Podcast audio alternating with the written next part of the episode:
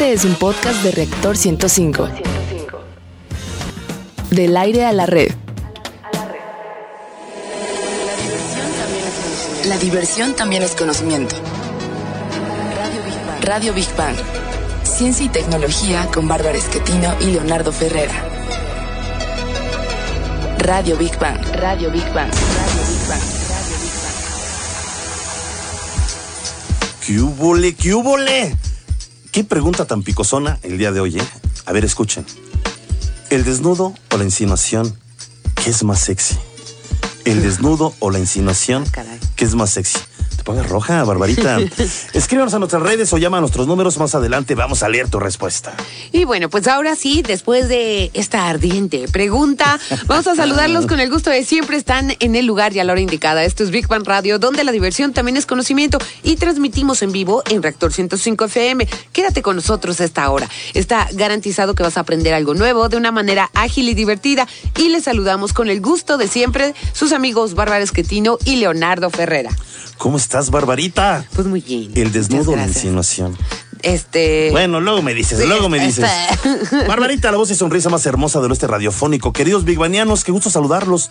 Niño Godzilla, nuestra mascota oficial. ¡Ah! También saludamos a nuestro corresponsal Big Barliovsky, el ruso de Rusia. Y a nuestros amigos intrusos, la cúcara voladora y el grillo afónico. ¡Ah! Exactamente. Hay obsequios, recuerden nuestras líneas de contacto 5601-6397 y 56... ¿Qué? Sí, es. 5601-6399. 99. Oigan, en verdad que anótenlos. Va a haber unos regalazos, pero regalazos Sí. que yo creo que se van a saturar nuestras líneas de contacto. Y todavía no digo ni qué, y ya están sonando. Así, biguanianos, aguanten, por favor. Acuérdense, 5601-6397 y 5601-6399. Tienen que estar muy, muy pendientes de cada cosa que digamos en este programa, porque en base a eso irán las preguntas y van a ver qué regalos vamos a tener el día de hoy. En Facebook nos encuentras como Big Bang Radio y en Twitter como Big Bang-Radio 1. ¿Y cuál es el menú de hoy, Barbarita? Pues en nuestra sección Exploradores del Infinito dedicada al universo y su grandeza, hablaremos de los agujeros de gusano. ¿Ciencia o ficción? En la sección Gigante Azul dedicada al planeta Tierra y la importancia de su biodiversidad, hablaremos de la contaminación por ruido y cómo afecta a los animales. En nuestra sec- eh, sección, perdón, todavía ando, ¿verdad? En materia gris, dedicada a los avances de los laboratorios y los principales proyectos científicos y tecnológicos, hablaremos de los celulares del futuro. ¿Cómo te imaginas que serán? En la sección Construyendo Puentes, dedicada a los grandes personajes de la historia y los logros del hombre por alcanzar sus sueños, hablaremos del síndrome del corazón roto y una entrevista con el reconocido psicoanalista y escritor Jorge Bucay. Sí, pues va a estar muy buena. Y para cerrar, como siempre, bien y de buenas en nuestra sección Divulgando Humor, donde lo más inverosímil, raro, curioso también es ciencia, hablaremos de la ciencia de la insinuación, donde, según los expertos, todo es más sexy cuando queda en la imaginación. ¡Ay, sí! Tú que mira, mira, hasta Toñito hoy día se nos quedó con la, la mente en blanco. Bueno, nuestro corresponsal, el ruso de Rusia, nos dice que le subas a tu radio y vayamos a nuestra primera sección. Exploradores del infinito. A ver, Leo, si pudieras viajar al espacio, ¿te gustaría desplazarte por túneles secretos de una galaxia a otra? Pero por supuesto Pues que claro, sí. claro que sí, ¿verdad? Pero eso es imposible. Yo digo que es imposible. Bueno, hasta el momento, Bueno, pero quién no sabe sé, después. No sé. El universo, como lo sabemos, es inmenso. Viajar a la velocidad de la luz a la estrella más cercana llevaría más de cuatro años. A aventurarse al otro extremo de la galaxia, ¿cuánto creen? Pues más de 100 mil años. Y eso a la velocidad de la luz. Exactamente. Exactamente. Bueno, ¿cuál es la solución para un intrépido viajero espacial? Una opción es un atajo cósmico llamado agujero de gusano. Un túnel que atraviesa el tejido espacio-temporal y que puede conectar los rincones más alejados del universo. Bueno, pues un agujero de gusano es un túnel que conecta dos puntos del espacio-tiempo o dos universos paralelos. Nunca, digo, hay que aclararlo, se ha visto uno y no está demostrado que existan, aunque matemáticamente son posibles. Eh, se les llama así porque se asemejan a un gusano que atraviesa una manzana por dentro para llegar al otro extremo, en vez de recorrerla por fuera. Así, los agujeros de gusano son atajos en el tejido del espacio-tiempo, como comentabas, y permiten unir dos puntos muy distantes y llegar más rápidamente que si se atravesara el universo a la velocidad de la luz. Fíjate, Albert Einstein fue el primero que habló de esa posibilidad. Sobre esto vamos a escuchar nuestra siguiente cápsula en voz, ahora sí, de Rogelio Castro. Según la teoría de la relatividad general de Einstein, los agujeros de gusano pueden existir. Tienen una entrada y una salida en puntos distintos del espacio o del tiempo. El túnel que los conecta está en el hiperespacio, que es una dimensión producida por una distorsión del tiempo y la gravedad. Einstein y Rosen plantearon esta teoría al estudiar lo que ocurría en el interior de un agujero negro. Por eso se llaman también puente de Einstein-Rosen. Hay dos clases de agujeros de gusano. Intrauniverso. Conectan dos puntos alejados del cosmos e interuniverso o agujeros de Schwarzschild. Conectan dos universos distintos. Big Bang, Big Bang, Big Bang. Están los agujeros de gusano y muy distinta a que puedan utilizarse para viajar en el espacio y el tiempo. La novela Contacto de Carl Sagan proponía un viaje a través de un agujero de gusano. Esto hizo que muchos lo creyeran posible, pero es solo ciencia ficción. Bueno, los científicos creen que un agujero de gusano tiene una eh, muy corta posibilidad, digo, de Sí. que sea real. Se abre, fíjate, se abre y se vuelve a cerrar rápidamente, según esto, o matemáticamente, o lo que creen, Sí. si existiera. La materia quedaría atrapada en él, aunque conseguir salir por el otro extremo, pues a lo mejor no se podría volver, ¿eh? Evidentemente tampoco podríamos elegir a dónde nos llevaría. ¿Y qué nos dice Toño Díaz de la Sociedad Astronómica de México sobre los agujeros de gusano? ¿Existen o no existen? Bueno, matemática dicen, matemáticamente dicen que podría existir. Exacto. Einstein dice que podría existir. Otros físicos eh, lo ven difícil porque pues nadie lo ha podido comprobar. Exacto, más que nada porque creo yo como en muchas cosas de la ciencia, hasta no ver, no, No creer. creer, claro. Entonces, eh, como tal un agujero de gusano, encontrarse con un agujero de gusano creo que de las cosas más difíciles, no imposibles, de las cosas más difíciles que podrían pasarnos eh, como raza humana. Es un tema que desde, desde mucho ¿O no antes de será porque el gusano no se ve en la manzana hasta que sale? No lo sé. No, es que es, es- sería algo maravilloso, sería algo maravilloso que, que podamos encontrar agujeros de gusano, porque eso eh, nos cortaría las distancias interesantes. Pero no son, no son hoyos negros. O sea, eso es otra cosa no, diferente. de hecho, o sería parecido a un un hoyo negro. Digámosle la antítesis, o lo contrario. Sería. eh, la- también se llaman los agujeros blancos. Un agujero negro como tal no se conoce bien todavía qué es lo que pasa con la materia. Y el agujero de gusano, o los agujeros blancos, algunos le llaman así, es donde la materia pasa y sale del otro lado. Sería como el, el, contrario. Pero. Es que les iba- algo se me bajó. ¿Qué? ¿Qué? ¿Qué te No, pasa? no, pero que- ah, bueno, que también en otros, en otros, eh, por ejemplo, hay, hay unas otras películas Pensaste que en la imaginación Sí, más sí, que en y se hecho. quedó ahí. me quedé en el limbo, en un agujero de gusano. Ándale. En algunas películas, por ejemplo, en Interestelar, expresan lo que podría ser un agujero de gusano o cómo se podría ver. La película que estoy refiriéndome es Interestelar. Sí. Hay una Ah, escena. A mí sí me gustó. Hay una escena donde- en la cual ellos atraviesan a través de un agujero de gusano y es físicamente como se cree que podría ser un agujero de gusano, que deformaría toda la luz que está cerca de, de donde está el agujero y obviamente la materia ahí. Oye, pero yo digo que si existieran estos agujeros de gusano, ya probablemente hubieran permitido civilizaciones más avanzadas, porque los científicos creen que sí hay civilizaciones avanzadas, pero están muy lejos de nosotros. Exacto. Pues realmente ya habríamos tenido contacto con ellos, más bien ellos con nosotros, porque nosotros seguimos muy atrasados, ¿no? Pues sí, Finalmente, ¿quién ¿no? sabe? Es que- y también ahí Es que es lo que dice esa película, ¿no? Si no estoy equivocada, que los fantasmas en sí es otra dimensión. Entonces, Que- eh, eh, exactamente, que busca Exactamente. comunicarse, pero es muy dife- eh, ay, diferente o difícil el plasmar la materia de una dimensión a la otra. Exacto. En pocas palabras, que había cuerpos que vivían en otras dimensiones Ajá. que no podemos ver, obviamente, porque no somos como objetos de somos objetos de tres dimensiones. Sí. Una cuarta dimensión la podemos, eh, podemos eh, escribir, la podemos visualizarla en matemáticas, Sí. pero físicamente no la podemos ver porque es una proyección. Eh, sería una, tendríamos que ver una proyección en la tercera dimensión. Es un rollo muy. A mí largo, Sí, sí, pero- sí. Me encantaría si pudiera existir, porque en lugar de decir quiero ir de un planeta a otro, a- de un planeta a otro, podríamos decir quiero ir de una galaxia a otra, finalmente, Claro. ¿no? Yo creo que sí podrían llegar a existir. O sea, yo creo que tal vez sí existen y se pueden descubrir. De que pueden tardar los seres humanos en encontrarlos es muy, muy probable. Pero yo creo que sí es, es muy probable que exista. Pues es, es conforme avance la tecnología y lo que Claro. estamos preparados para ver, bueno. Pues venga, mi Toñito, pues quién sabe, quién sabe. A ver, rápido, esta pregunta de hoyo de gusano. ¿El desnudo o la insinuación que es más sexy para ti? ¿El desnudo o la insinuación? yo creo que ambas, ¿no? Ambas tienen Tú ya desnudaste, quién sabe cuántas, ¿eh? Te vi unos ojos de, de, de- Me van a mi tachar. Toño. Acordó, cerró los ojos y se acordó. Me acordé de Laura y de Petra y de Carla. ¿Por qué Petra? Y de- pues no sé, y Alejandra. Y, cálmate. Me van a tachar de indecente. Ah, Puerco. Lo siento, Bueno, Toñito. bueno, pues- Oye, este, ¿dónde se comunican rápido contigo? Este, pues nos pueden encontrar, en, bueno, a mí me pueden encontrar en Facebook como Antonio de Díaz y ahí cualquier duda o comentario me pueden.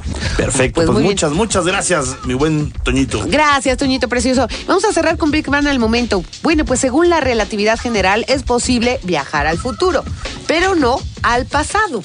Si se pudiera viajar al pasado, podríamos alterar la historia, por ejemplo, haciendo que nunca naciéramos. Sería algo imposible. Bueno, en internet hay muchas de, de los viajeros espaciales, porque unas super cámaras desarrolladas en las fotos de, de GFK y en unas cuantas cosas, ¿verdad? Oye, antes de pasar a nuestra siguiente sección, vamos a mencionar esto rápidamente. Cada que usas tu smartphone, generas datos, GPS, redes sociales, compras en línea, en sí, búsquedas, ¿no? Bueno, pues toda esta información ayuda a conocer los hábitos de consumo para transformar nuestra sociedad y Fundación Telefónica te invita a Big Bang Data, una exposición en donde expertos en el tema te van a mostrar cómo las bases de datos transforman tu vida. Esto será del, o ya empezó el 28 de enero y va a terminar el 9 de abril en el Centro Cultural Digital. Consulta los detalles en fundaciontelefónica.com.mx, eh, diagonal Big Bang Data. Fundación Telefónica, patrocinador de Reactor. Muy bien, pues el niño Godzilla nos dice que vayamos a nuestra siguiente sección. Gigante azul. A ver, Leo, ¿qué tanto te molesta el ruido ambiental? Pues fíjate que es que estamos tan acostumbrados, pero sí es molesto, ¿eh? El ambiental, o sea, El- el- el dependiendo de dónde sí. vivas, ¿no? Sí, pues mira, de repente, este. Te despierta el, el- el despertador, ¿no? Pues el primer Sí, susto, ¿no? sí. Luego de repente, pues la licuadora. Luego sales y a lo mejor alguien está martillando al lado de tu casa, Sí. ¿no? Luego subes al transporte gas, público. ¿no? También. El, el gas, luego subes al transporte público, la basura. Sí. Y de repente te subes al metro y estos sonideros, en verdad, que Sí. por más que digan que los están erradicando, no es cierto. Se siguen subiendo al, metro y con un volumen altísimo. En fin, no lo sé. Yo creo- y luego el, fin de semana te quieres dormir y la pachanga de arriba o de abajo. y luego de al que lado, más ¿no? O sea, es música que no te gusta. Bueno, si existiera un concurso de ciudades ruidosas, la capital mexicana pelearía por los primeros lugares. 65 decibeles es el límite del ruido recomendado por la Organización Mundial de la Salud.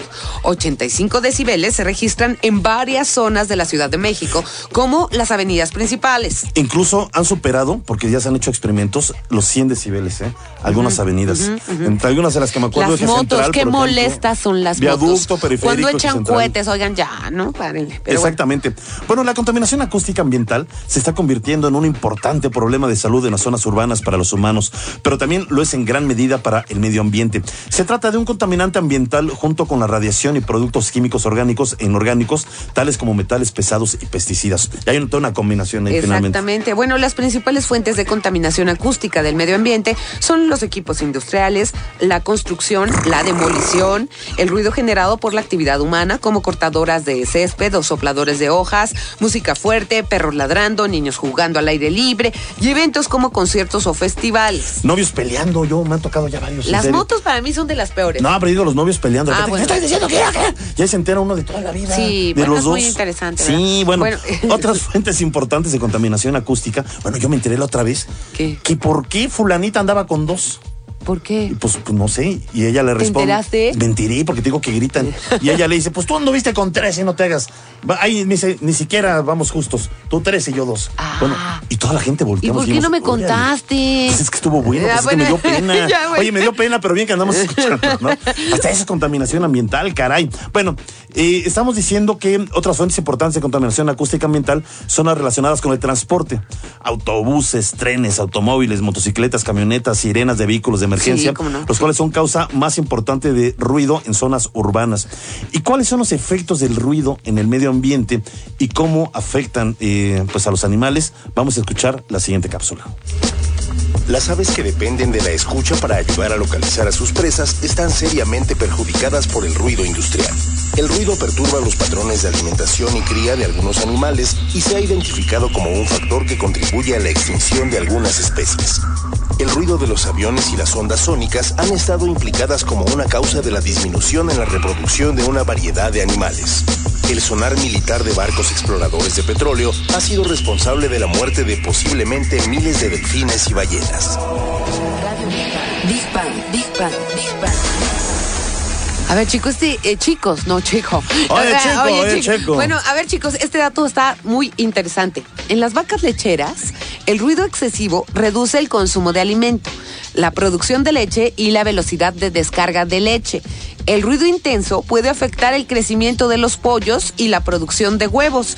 Y el ruido también se ha demostrado que tiene un efecto perjudicial sobre la reproducción de algunas plantas. por el asunto de la polinización. Claro, claro. ¿no?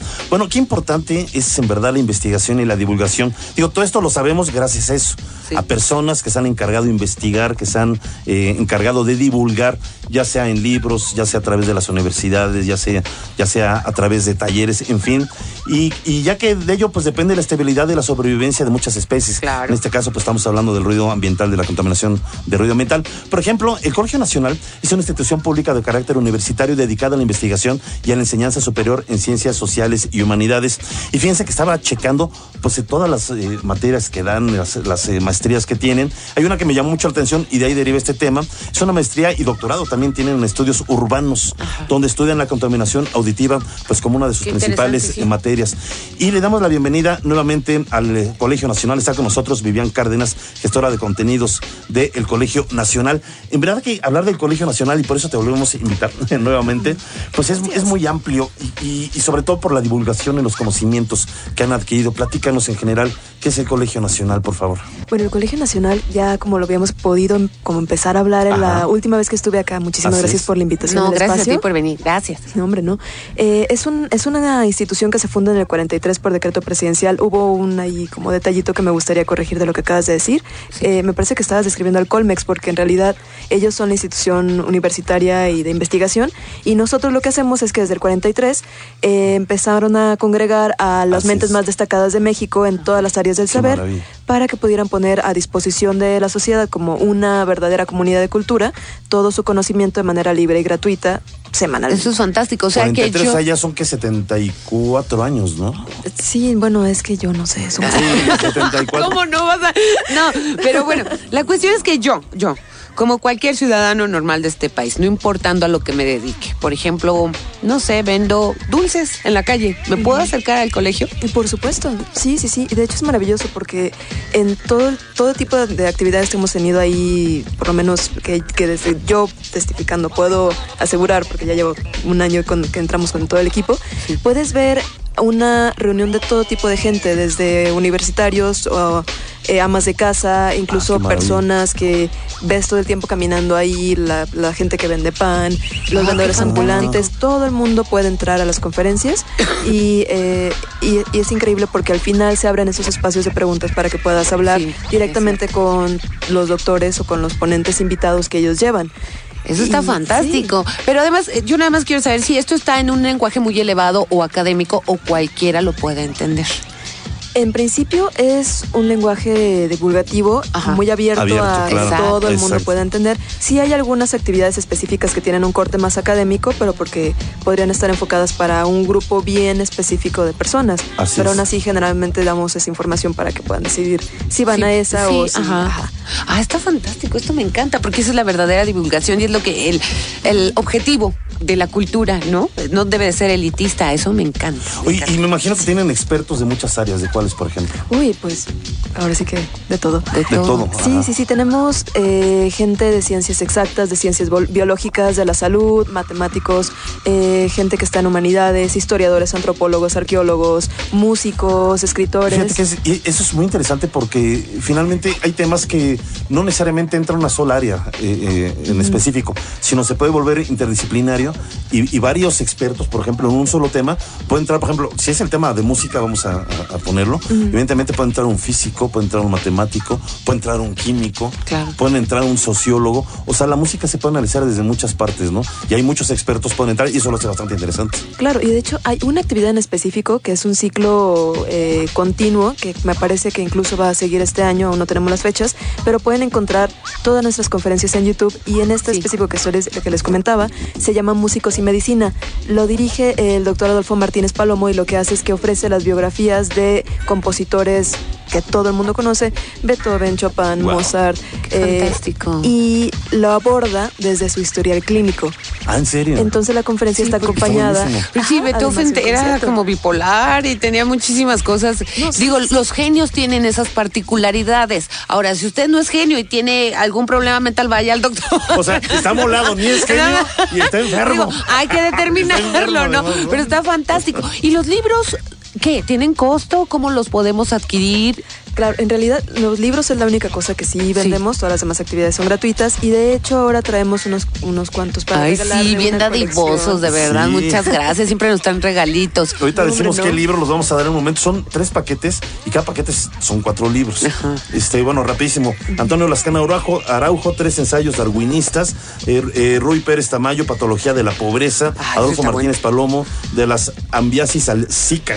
De la, De la am- amibiasis al Zika. Y Luis Felipe Rodríguez Jorge, Telecomunicaciones. Está fantástico. La liga del Colegio Nacional, para que estemos enterados de, de las actividades que van a tener. Nos pueden encontrar en internet en el www.colnal.mx, c o l n a l.mx. En Facebook estamos como el Colegio Nacional México y en Twitter estamos como Colegio Nal eh, bajo MX, me parece. Y en YouTube así buscamos, ¿no? Ciclo de conferencias El del Colegio, Nacional. Ahí está nuestro canal, pueden encontrar todo nuestro acervo ahí. También tenemos una sección donde descarga cultura UNAM ya procesados, Ah, así para que se lleven su podcast portátil a todos lados. Y bueno, esta colección que les traemos, que se van a llevar de regalo, es una, es una colección nueva que se llama Opúsculos y son pues tal cual breves capsulitas de todas estas áreas del saber que están tratando de llegar este, en un lenguaje ahora sí muy, muy, muy, muy, muy atractivo, digerible. muy básico, muy digerible. Y estos que traemos de la colección que acabamos de sacar, que los primeros 10 traen pues, todas las áreas, estos específicamente son de ciencia. Perfecto. Perfecto. Gracias, Pues Vivian muchísimas Cárdenas. gracias, Gestora de Vivian. contenidos Gracias por los del regalos Colegio también. Nacional. Gracias a Pues muchas, muchas gracias. Nos vamos con Big Bang al momento. Yay. Bueno, a ver, rápidamente. Eh, ay, espérame, espérame, perdón, se me fue.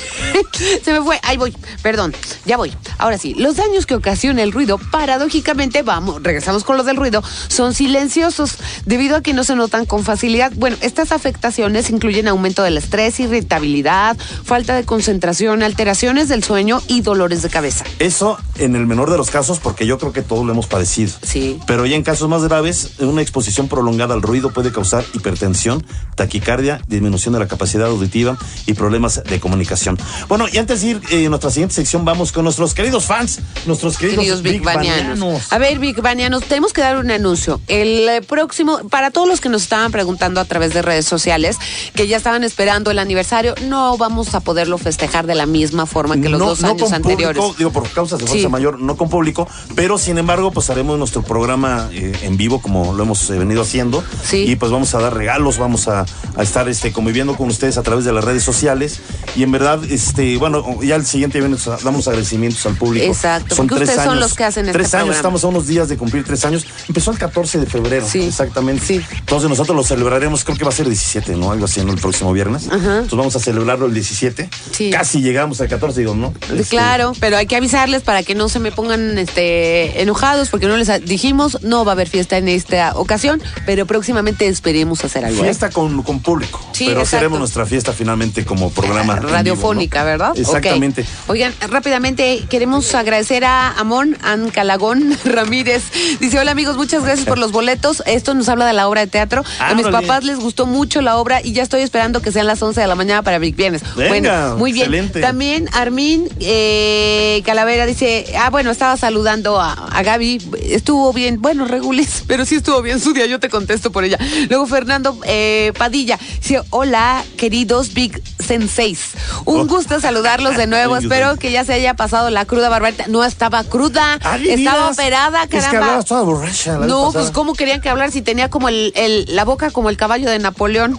Yo, me consta, le hicieron el alcoholímetro a la No es entrada. cierto. No, no es cierto. Le hicieron Bueno. la prueba del tufo, la prueba de pares en un solo, en una sola pierna. No. Y pasó todas las pruebas. No venía ebria, venía operada de la boca. Ok, también eh, muchas gracias. Abrazos para ti y nos manda abrazos a ambos. Gabriela Huitrón, hola, buen día. Hoy los estoy escuchando con un amigo que tiene nueve años, se llama Saúl Hernández Saúl. López. Le mandan saludo, por favor. Ahí está su saludo a Saúl, ¿ok?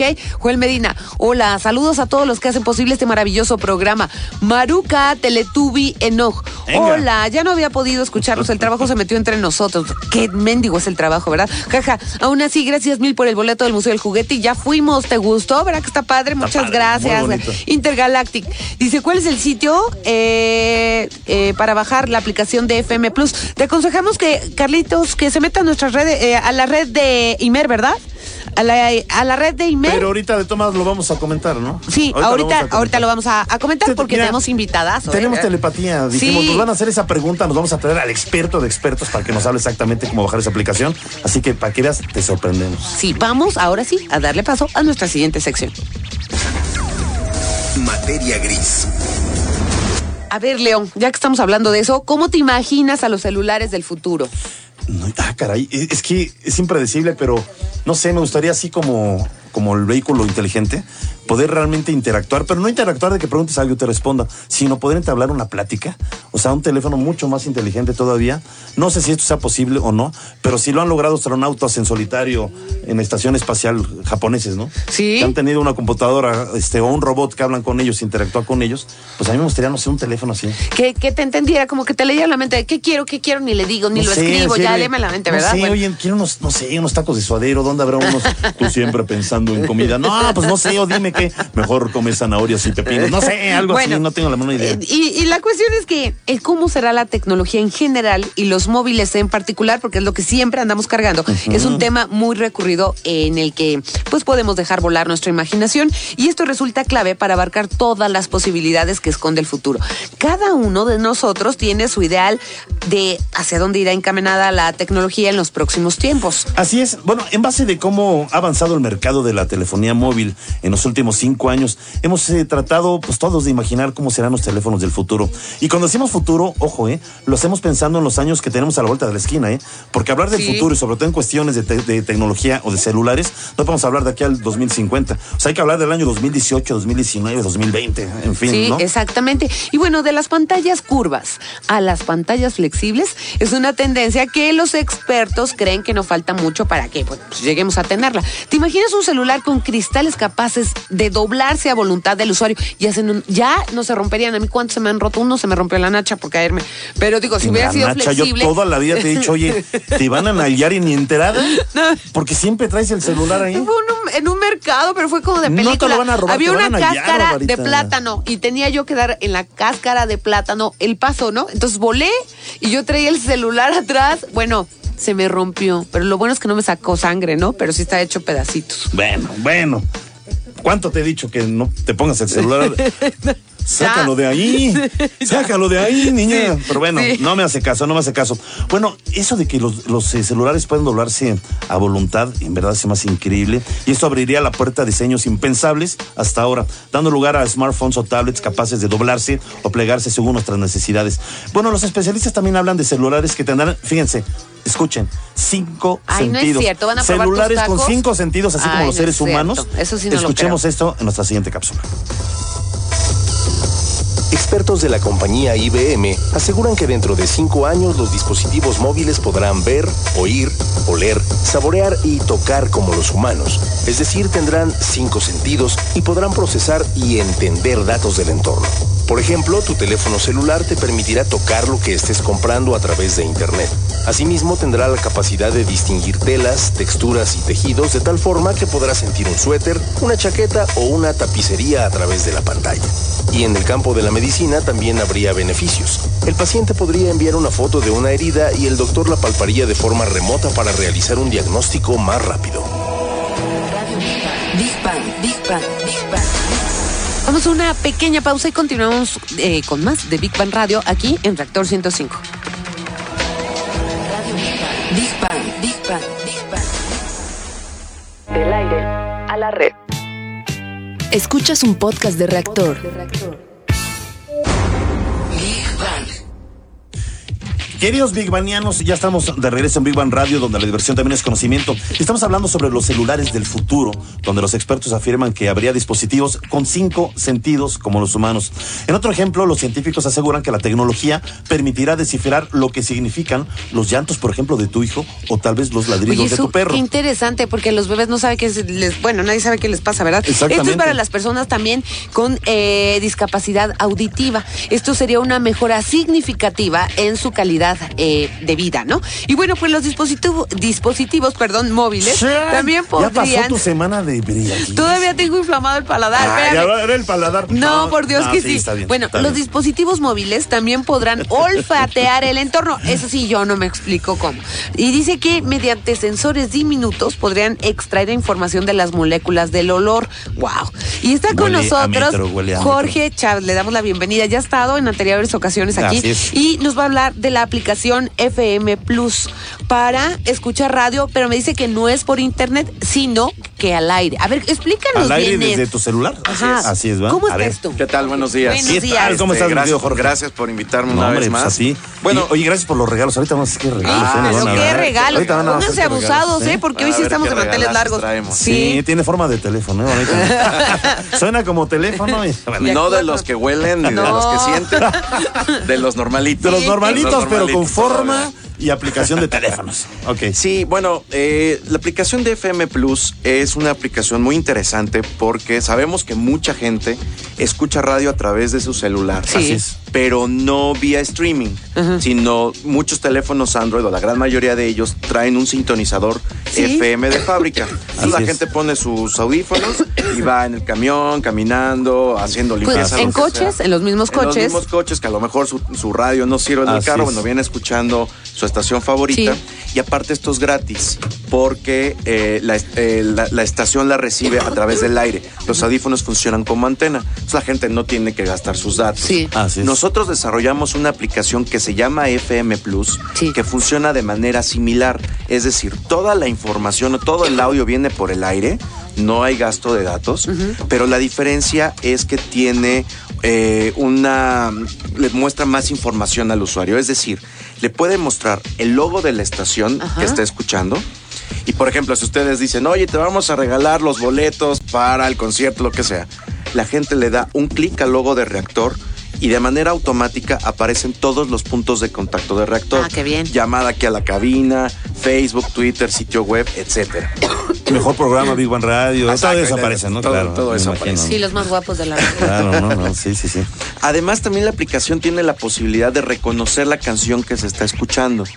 Entonces, eh, alguien que, por ejemplo, que agarre el programa a la mitad o la canción a la mitad y que no sabe cómo se llama, Que diga, ay, qué buena Qué canción, buena ¿cómo se canción, llamará? ¿Cómo se Ajá. llamará? Bueno, Sí. entonces la aplicación lo que hace es reconocer la canción, arroja la portada del álbum, nombre, de la, nombre del artista, nombre de la canción, y tú como usuario tienes la posibilidad de comprar esa canción, darán otro clic, vas a una tienda de música, la descargas, la compras, etcétera.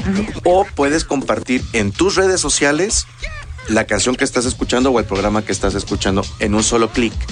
Todo esto tiene un consumo mínimo de datos, porque todo el audio es a través del aire. Por ejemplo, si una persona está escuchando una canción por internet, perdón, una estación por internet, vía una este, aplicación de la propia de la estación además, al, al estar escuchando 10 minutos, Sí. Gasta aproximadamente 800 Sí, megas. hombre, sí. Más Sí, o menos. se va, sí. Y bueno, sabemos que en nuestro país hay muchísima gente que tiene un sistema de prepago, tiene teléfonos muy modernos. No, pero y ahí se van. Ahí es- se va todo. Todo el. Sí. Con FM Plus, al escuchar los mismos 10 minutos, gastan 170 Ks. O sea, ¿Qué es un poquito. CAS? Son Ks, es la, eh, son lo mínimo de, de uso de internet. O sea, O sea, que gastamos es poquito. nada. es como si me hubiera metido por Google a buscar una página. Igual y hasta un poco menos. Realmente lo que hace la aplicación es... Ya, ponme la aplicación, ya. No digas más. Esta aplicación ahorita es, bueno, es compatible para teléfonos con sistema Android, exclusivamente Android. Exclusivamente Android, porque lo que hace la aplicación utiliza como recurso, se monta sobre el sintonizador FM que ya traen los teléfonos Android de fábrica. Los teléfonos iOS no tienen sintonizador FM, es por eso que es únicamente para Android. Muy bien. Ahorita por el momento está limitado a ciertas marcas y a ciertos modelos. Oh. Es decir, no es para todos los modelos de Android al- por el momento. Ajá. Estamos trabajando día a día para... Para poder- aumentar la gama, Correcto. ¿no? Entonces, para que la gente lo pueda bajar, primero que sepa qué teléfonos son los que son compatibles y poder descargar la aplicación, es necesario entrar al sitio de FM Plus, el cual es www.fmplus, plus con, con letras, P-L-U-S, Ajá. punto MX. Y A ahí ver otra te vez, dicen- ¿cuál es? www.fmplus, P-L-U-S, Sí. punto MX. ¿Punto com? No, sin el. Ah, punto MX. Punto MX. www.fmplus.mx. Ok. Ahí hay una sección que, bueno, ahí explica qué es la, cómo funciona la aplicación, hay un pequeño video un poco más este, explicativo y hay una sección que dice equipos compatibles. Ahí vienen todas las marcas que son Sí. compatibles con la aplicación Sí. cuáles son los modelos ahí con la fotito del modelo del teléfono. Dice, ah, yo tengo este y ahí se puede descargar. Oye, pero danos ahora sí. Te vamos a esperar regalo, pronto, verdad. ¿verdad? Buen Vas a estar para nuestro aniversario. Seguro. Ya está. Nos vas a traer más teléfonos. Muchas Seguro. gracias. Entonces Seguro eres sí. bienvenido. Seguro. Vale. Llegaré con los teléfonos. Primero el teléfono y luego pasas. Venga, venga, muchas gracias a nuestro Gracias. experto Jorge Chávez, Y que bueno. nos vino a hablar de FM Plus. Bueno, pues vamos a eh, Vivan al momento. Claro. Y bueno, pues en el futuro tu celular te dirá si tienes diabetes. Así es, mi querida Barbarita, un grupo de investigadores del Tecnológico de Monterrey trabajan en un dispositivo que permite detectar la diabetes antes de que se presente, o más bien cuando ya, ya hay indicios que se va a presentar, es un buen momento para ir al médico. Y eso, Ay. pues desde el teléfono celular lo vamos a poder saber. Y esto es un, pues esto es un experimento, un- una aplicación más bien, un proyecto que están realizando con éxito, pues investigadores de este Tecnológico de Monterrey. Y que Hijo, vamos, este, Están, están, están, a ver, George Harrison dice, eh, disculpa Leo, el mejor programa de la radio es... Ah, es otro. Pues no lo voy a decir, George Harrison, fíjate. Y después Big Bang Radio. No se crean. Dice, todos los programas son muy buenos. En su área de especialización, saludos y felicidades por el aniversario y muchas más. Gracias, George. Y que Dios te mejore el oído. Porque somos Claro. el mejor programa. A ver, ¿qué cuál dijo? Bueno, no decimos, vamos a... Bueno, luego lo digo. Sí lo dijo. no lo Eh, digo. no, lo digo, no. Macario. otro en el que estás tú, ¿verdad? Eh, no, no es cierto. Macario X de la Z tarde, pero ya llegué. Qué bueno que llegaste. De verdad estábamos. mm, Decíamos dónde anda Macario. Gracias, gracias, Jorge. Gracias. Y bueno, tenemos también, tengo por Twitter muchos mensajes. Eh, luego les platicamos algunas cositas, algunos ajustes que estamos haciendo, pero a Gaby Mel eh, también le mando muchos saludos. A Luis, Luis Kiss 1 y el Toño. Y el Toño, ¿eh? El Toño, venga. Este, también Manu Medina, eh, que dice primera llamada. Ahí está muy bueno. Subió, subió un meme, dice primera llamada, pecadores. Bueno, ustedes véanla. Eh, también eh, quiero saludar a Paradise Vega y a Jorge Lunasi. Jorge Lunasi, muchísimas gracias por tus comentarios. Marisol Sámano, al güero, poeta y rockero, Aguilar Enrique, Anex Coyopeyote, este, Órale. a Gustavo San Pedro, a Tabito. Ay, A Dios mío. Tabito, Tabito. Ah. También, ah, es que hay muchos, eh, perdónenme si me salto algunos chicos, voy a seguir leyendo. Juan Alberto Colín, eh, bueno, besitos a todos, muchísimas gracias. Gracias, gracias, gracias. Pues que vamos a nuestra siguiente sección. Exacto. Venga, venga. Construyendo puentes. Y yo no puedo hablar, claro, por eso te invitamos. Que estás Ceci a punto Kiune. ya de entrar con nosotros. A ver, esta pregunta es dolorosa. ¿Cómo que Digo, a dolorosa? todos nos ha ocurrido. A ver, Barbarita, ¿Qué? ¿alguna vez te han roto el corazón? Sí, uh, Uh, ¿tú has roto el corazón a alguien? yo también creo. Uh. Pues aquí nadie se salva. Yo he roto corazón, me han roto corazones y he roto corazones. Sí. Es, es duro las dos, ¿eh? Yo cuando me rompieron el corazón, en verdad me sentí desdichado. Y creo que me sentí más desdichado cuando rompí también yo el corazón. O sea, es un dolor fuerte. Es que no te gusta hacerlo, No Porque ya hacerlo, sabes la que no se pasa, pero pues a veces la piedad peligrosa, cómo me gustó ese, eh, pero luego te- luego platicamos de eso. Querido biguaniano, ¿te han roto el corazón alguna vez y has sentido que te duele como entre el cuello y el ombligo? Ándale, como si te dolieran los cachitos que te quedaron después de una ruptura. Y no es en verdad extravagancia de poetas. El amor duele. Bueno, no, el amor no, el, el desamor, qué terrible. El desamor claro, duele. Claro. Bueno, al escanear a través de resonancia magnética el cerebro de un grupo de voluntarios, científicos de la Universidad de Rutgers en New Jersey descubrieron que las áreas del cerebro que registran el dolor físico tienen más actividad de lo normal cuando estamos pasando por una ruptura. Exactamente. Los investigadores de New Jersey también eh, notaron que la actividad cerebral de estas personas era similar, fíjate, a la de un adicto a la cocaína en abstinencia. Uf. A ese grado ocasiona el dolor del desamor. También el corazón. Al de un adicto sí. a la cocaína en abstinencia. Y resulta que cuando nos enamoramos, nos volvemos adictos a la dopamina que liberamos cuando estamos con el ser amado. O sea, qué, qué belleza vivir enamorado siempre, ¿no? Y con esa Pero dopamina. no, no es imposible estar siempre así como tonto, no. No, bueno, no. Pero, digo, pero, pero a diferencia de algunas drogas, nuestro eh, centro de recompensa siempre quiere más dopamina. Bueno, así que cuando la relación termina y dejamos de producir drogas, drogas este, naturales, ¿eh? actuamos igual que un adicto en rehabilitación. Así es. No es que esté bien que continúes mandando y respondiendo mensajes por WhatsApp e indirectas por Facebook, que no nos interesa saber. Dejen de ventilar su vida en Facebook. Bueno, pero es bastante normal. Eh, Acuérdense que son adictos al amor, ¿no? Solo es importante entender que no es fácil controlar los impulsos que ocurren en nuestro cerebro. Y para escuchar más sobre este tema, vamos a nuestra siguiente cápsula. La cosecha de sustancias químicas nunca se acaba. Perder a un ser querido, simbólica o literalmente, provoca que nuestro cerebro libere hormonas como cortisona y adrenalina que se acompañan de síntomas terribles como náuseas o dificultad para respirar e incluso pueden ocasionar debilidad muscular en el corazón. El desamor duele con la misma región del cerebro que cuando te golpeas el dedo chiquito del pie con la esquina del sillón. Podrás tener más cuidado la próxima vez que cruces por la sala para no golpearte, pero ¿por qué te sigues enamorando? Big Bang, Big Bang. Bueno, hay que ser, dicen algunos especialistas, muy tonto para no aprender de lo que, de los que saben más, pero hay que ser muy sabio para aprender de los que saben menos. Esta sabia frase, fíjense, es de Jorge Bucayo. A lo mejor lo han escuchado, han leído algunos de sus libros. Él es un reconocido terapeuta y escritor argentino, quien tiene muchos, muchos libros que tocan el tema del amor, el desamor, la felicidad, eh, los retos personales, Sí. la superación, El duelo. en fin. El duelo. Yo leí uno de duelo que no lo entendía en el Yo momento leí que el estaba camino pasando. de las, lágrimas. Exacto. el- ajá. Pero sí, sí, encaja perfectamente con lo que estás sintiendo. Bueno, también destacan sus obras Cartas para Claudia, Déjame que te cuente o El candidato, además de las llamadas Hojas de Ruta, El camino de las Eso lágrimas, como ya lo dijimos, y El camino de la También felicidad, ya me lo eché. entre muchos más. Y nos da mucho, pero mucho gusto que haya aceptado una entrevista para Big Bang Radio. Hace unos días, eh, Leo le llamó hasta Argentina y, y esto es lo que nos comentó. Doctor Jorge Bucay, ¿cómo está? Qué alegría que esté con nosotros aquí en Radio Big One.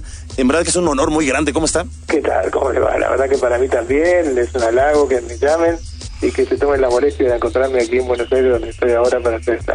Bueno, pues el, el halago es para mí y yo sé que está por venir a México al ratito, nos dice los datos, dónde va a estar, en fin.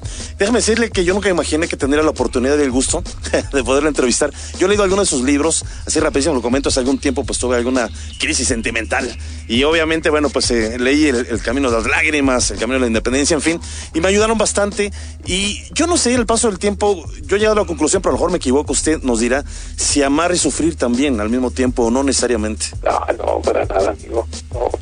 Pero viene también la pregunta porque una de las cosas que yo voy a hablar justamente cuando esté por ahí es esta, ¿no? Ajá. Aprender a aprender a diferenciar la tristeza de la depresión, aprender a dif- diferenciar el dolor del sufrimiento, Ah, ok. aprender a diferenciar la ansiedad de la excitación. Porque me parece que venimos confundiendo algunas de estas cosas todo el tiempo, ¿no?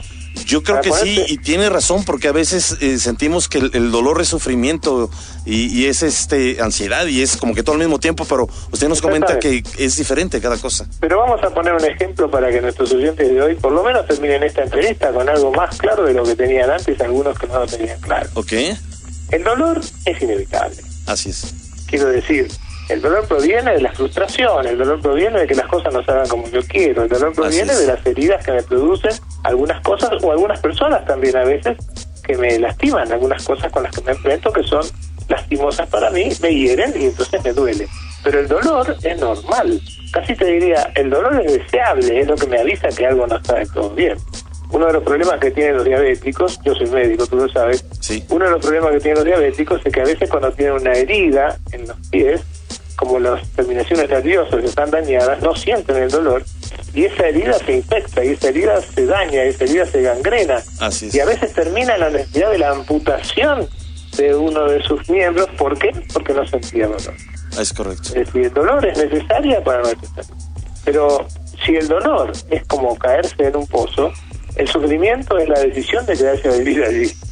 Entonces el sufrimiento es opcional, podremos decir. El sufrimiento es como la decisión de no salirse de esa situación dolorosa. O sea, el dolor es inevitable, pero el sufrimiento ya es una elección personal. Bueno, no sé si es una elección, por lo menos es algo que tiene que ver con una cosa que no estoy haciendo. ¿Y por qué no lo llamo una decisión personal? Bueno, porque a veces yo no sé que puedo salir del sufrimiento. A veces me creo que esto es lo que me tocó. A veces tengo una educación que me dice que yo tengo que... Mi abuela decía, este, la vida es nacer, crecer y morir sufriendo en el medio. Así es, es correcto. Oiga, Así doctor. Esto es lo que decían nuestros abuelos, pero eso no es verdad, absolutamente no. Ok. Y para, para amar, eh, ¿qué se necesita? Eh, Es decir, ¿se necesita aceptación de la otra parte? ¿Se necesita aceptación de uno mismo? ¿Qué necesitamos para amar y ser felices?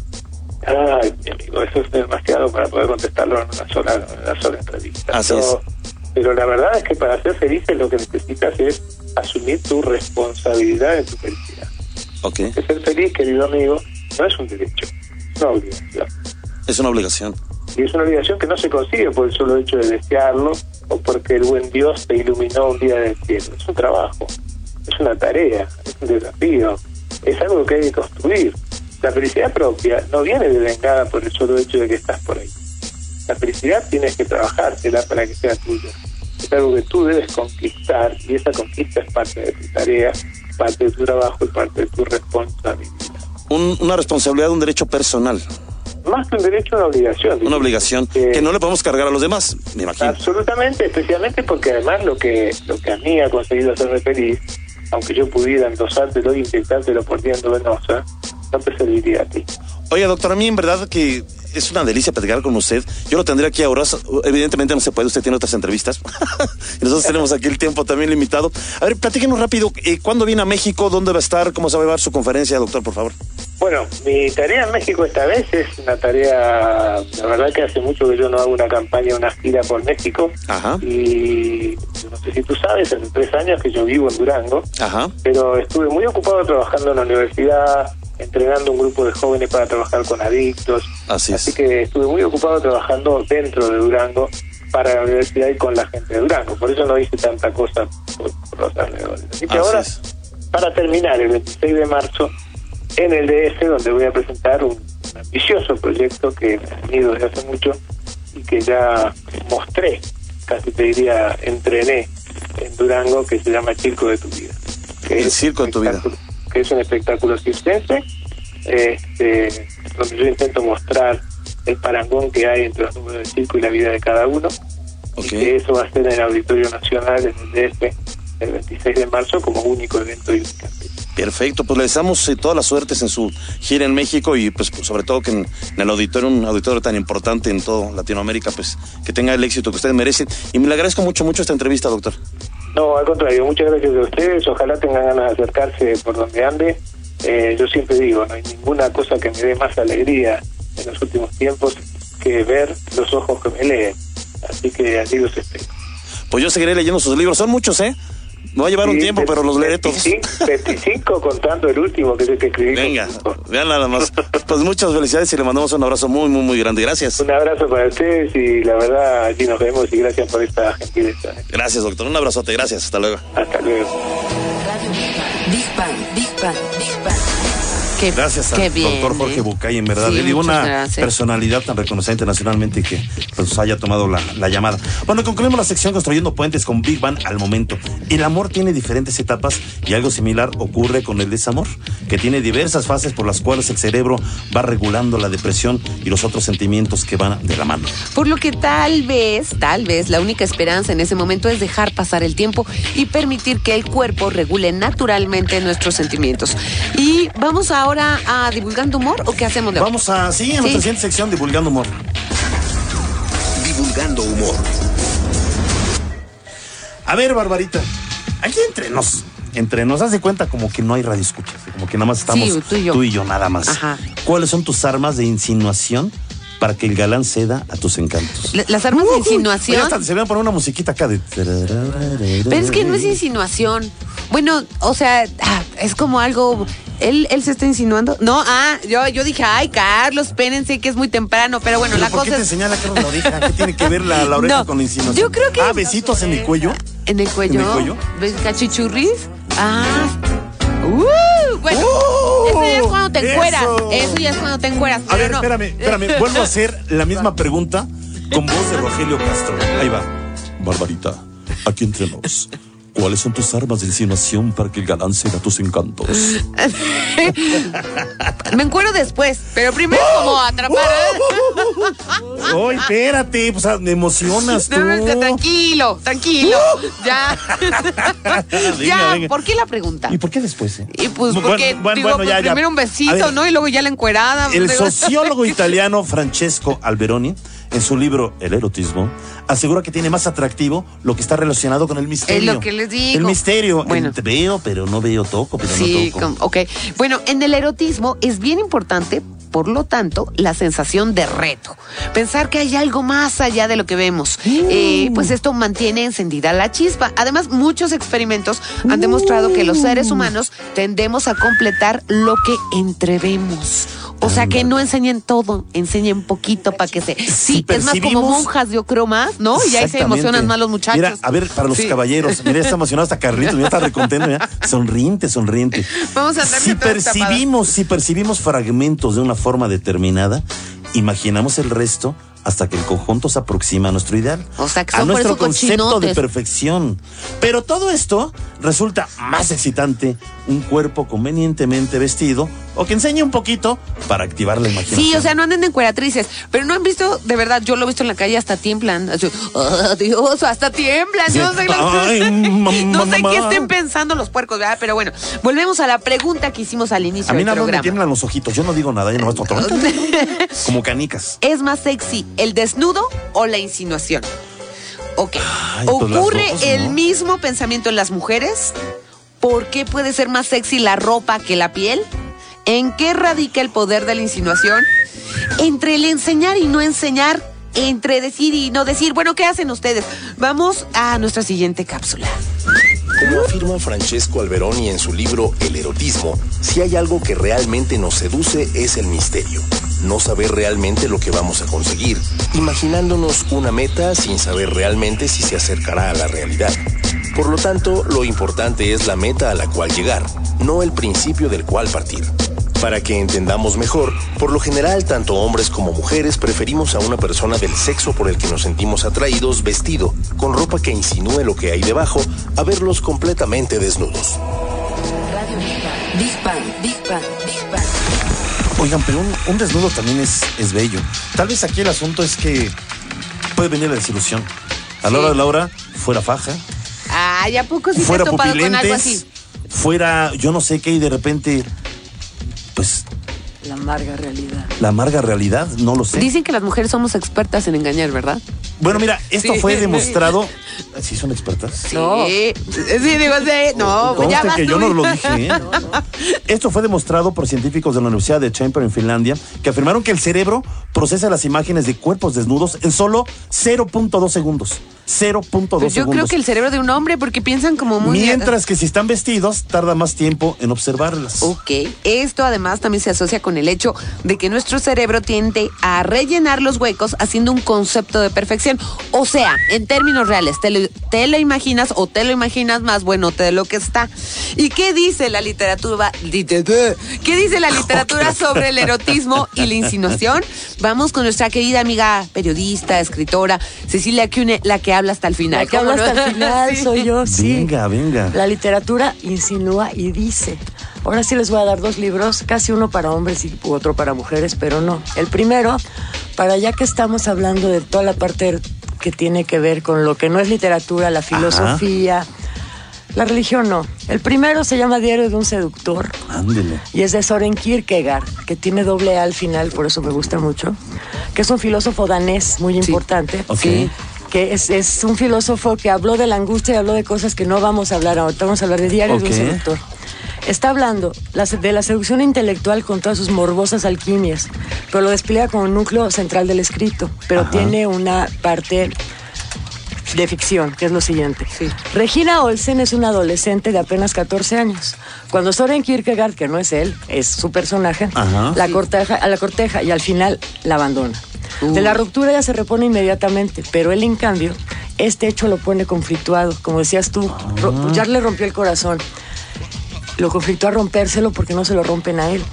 Entonces es como una especie de clase del seductor. ¿Cómo vas a hacer para engañar, para manipular y luego para recomponerte? Exacto. Es un libro muy maravilloso y es perfecto. Es como decía, para la, para, para la filosofía de Kierkegaard, es el primer estadio de la mente, que es el estadio de la juventud. Así que es. dice que la juventud lo quiere todo. Sí. y Lo cree que nunca se acaba Cree que todo. nunca se acaba todo. Ajá. Es correcto. Entonces, este es, por- mira, a los 17 años es donde empieza lo, lo de ella y él tienen 17. Pero de ahí luego ya conocemos a muchos que siguen teniendo 17. Sí, right? Exacto. sí, sí. Entonces yo creo que es muy bonito leerlo. Ese que es este filósofo danés es un libro pequeño, lo puedes conseguir en cualquier lugar. Ok. Es nuestra, nuestra, nuestra opción internacional y de los hombres. excelente. Y tenemos otra opción que es de un mexicano que es una maravilla. Sí. Que no es una calle. Es un libro que se llama Salamandra Salamandra. y lo escribe Efren Rebolledo. Efren Rebolledo es un mexicano que fue modernista, era poeta y es una historia, Barbarita, nos puede encantar porque mira, habla, habla, fíjate, Sí. habla de una, es un argumento lineal, Sí. entonces es muy fácil. Entonces conocemos al narrador y la protagonista es una mujer originaria de Sonora llamada Elena Rivas, que es monstruosamente coqueta. Sí. Ándele. Ya sea estatura media, pelo negro, independiente, joven y adinerada. Sí. Uy, pues Estamos bien. ya a principios del siglo XX. Entonces, esta muchacha, que es una salamandra, es una vampiresa, que me gusta más salamandra, tiene un poeta cuya víctima, o sea, su víctima esencial, porque claro, todos la quieren, todos la aman, todos quieren con ella, todos lo seduce y además lo seduce tapándose el pelo. Es un poeta que se llama Eugenio León, Ajá. cuyos versos la inspiran para conducirlo a lo que en palabras de ella será su más bella obra de arte, su propia muerte. ¿Pero por qué? El poema que la inspira es uno que escribe el propio, el propio Eugenio, que es nuestro personaje, Sí. que es Efraín Rebolledo, Sí. que la estrofa final dice, y es una, y en una espesa mortaja, una, fu- una fúnebre ajorca, es tu lóbrego pelo, más tanto me fascina, que haciendo de sus obras el dogal de una horca, me daría la muerte con su sed asesina. O sea, es un poeta que le está diciendo que lo que más le gusta de ella es su pelo y que le encantaría para ahorcarse en él. Ah, caray. Ay, qué raro. De verdad la Está muy lúgubre, Pero no, pero como está- romántico lúgubre. Pero es muy romántico, es casi, es casi como predarqueto. Ándale, sí, pero como... es maravilloso porque todas las cosas que hace Elena Sí. para seducir al poeta y en qué acabará el poeta, se acabará ahorcando. Léanlo, por favor. Ay, está buenísimo, Caray, como pues, siempre, mi querida. gracias, mi ¿Dónde te podemos Cecilia, leer ¿dónde aparte? Me pueden leer en un periódico este Rosa, que sale, es el único periódico rosa de esta ciudad, que salgo los lunes. Me pueden leer en la, en la página de, de IMER, de Radio México Internacional, y me pueden escuchar aquí. Claro, por supuesto. Les puedo leer Aquí poemas, tienes si tu quieren. lugar de honor. Ay, qué bonita. Muchísimas gracias. Gracias. Gracias, gracias, querida. Bueno, Ceci, rápido, algo similar es lo que ocurre con el conocido, algo conocido como el fill effect, gracias al cual podemos completar el típico texto con huecos o símbolos en lugar de letras que se muestra a modo de reto en las redes sociales. Y en el caso de la ropa, por lo tanto, si a nuestro cerebro le falta detectar lo que hay debajo de, de ella, probablemente se imagina algo mil veces mejor que lo que realmente hay, incrementando nuestro deseo de saber más. O sea que tapaditas son más sexys. Yo, Bueno, yo perdono, yo perdono. ¿eh? Oigan, quiero mandar un saludo muy, muy especial a, nos escuchan desde Perú, eh, a Antares GT, primera vez que los escucho y me encantan, y Devil eh, Waters dice, hola, saludos mis estimados, me vas a disculpar, Barbarita, ¿eh? Pero las motos no son molestas, algunos orates les cambian el escape a sus motos o en su defecto le quitan el silenciador que hay a sus escapes. Soy motociclista y mi moto no hace ruido, te felicito, te mando besos. Ok. Vámonos a Perú, al Machu Picchu. bueno, ya nos vamos. Agradecemos a la producción de controles técnicos, a nuestro amigo Ismael Montes de Oca, en la producción general Carlos Serrano, Ceci Mazariego, asistiendo a la producción en redes sociales Gaby Chulina, en la locución de las cápsulas Rogelio Castro, en la recomendación de libros a Cecilia Kione y a todos nuestros investigadores y científicos que amablemente participan con nosotros en cada emisión. También quiero mandar saludos a la Legión del Mal en Twitter. Muchos besos. Recuerden, queridos bigbanianos, sin ustedes este programa tampoco sería posible. Gracias por estar con nosotros. Gracias también a nuestra mascota, el niño Godzilla, nuestro corresponsal, el ruso de Rusia, y a nuestros amigos intrusos, la cúcara voladora y el grillo afónico. Nos despedimos. Bárbara Esquetino y Leonardo Ferrera. Hasta la próxima semana en punto a las 11 de la mañana. Esto es Big One Radio, donde la diversión también es conocimiento. Desnudo o insinuación, ustedes eligen. Los queremos. Adiós. La diversión también es conocimiento. Radio Big Bang. Ciencia y tecnología con Bárbara Esquetino y Leonardo Ferrera. Radio Big Bang. Radio Big Bang.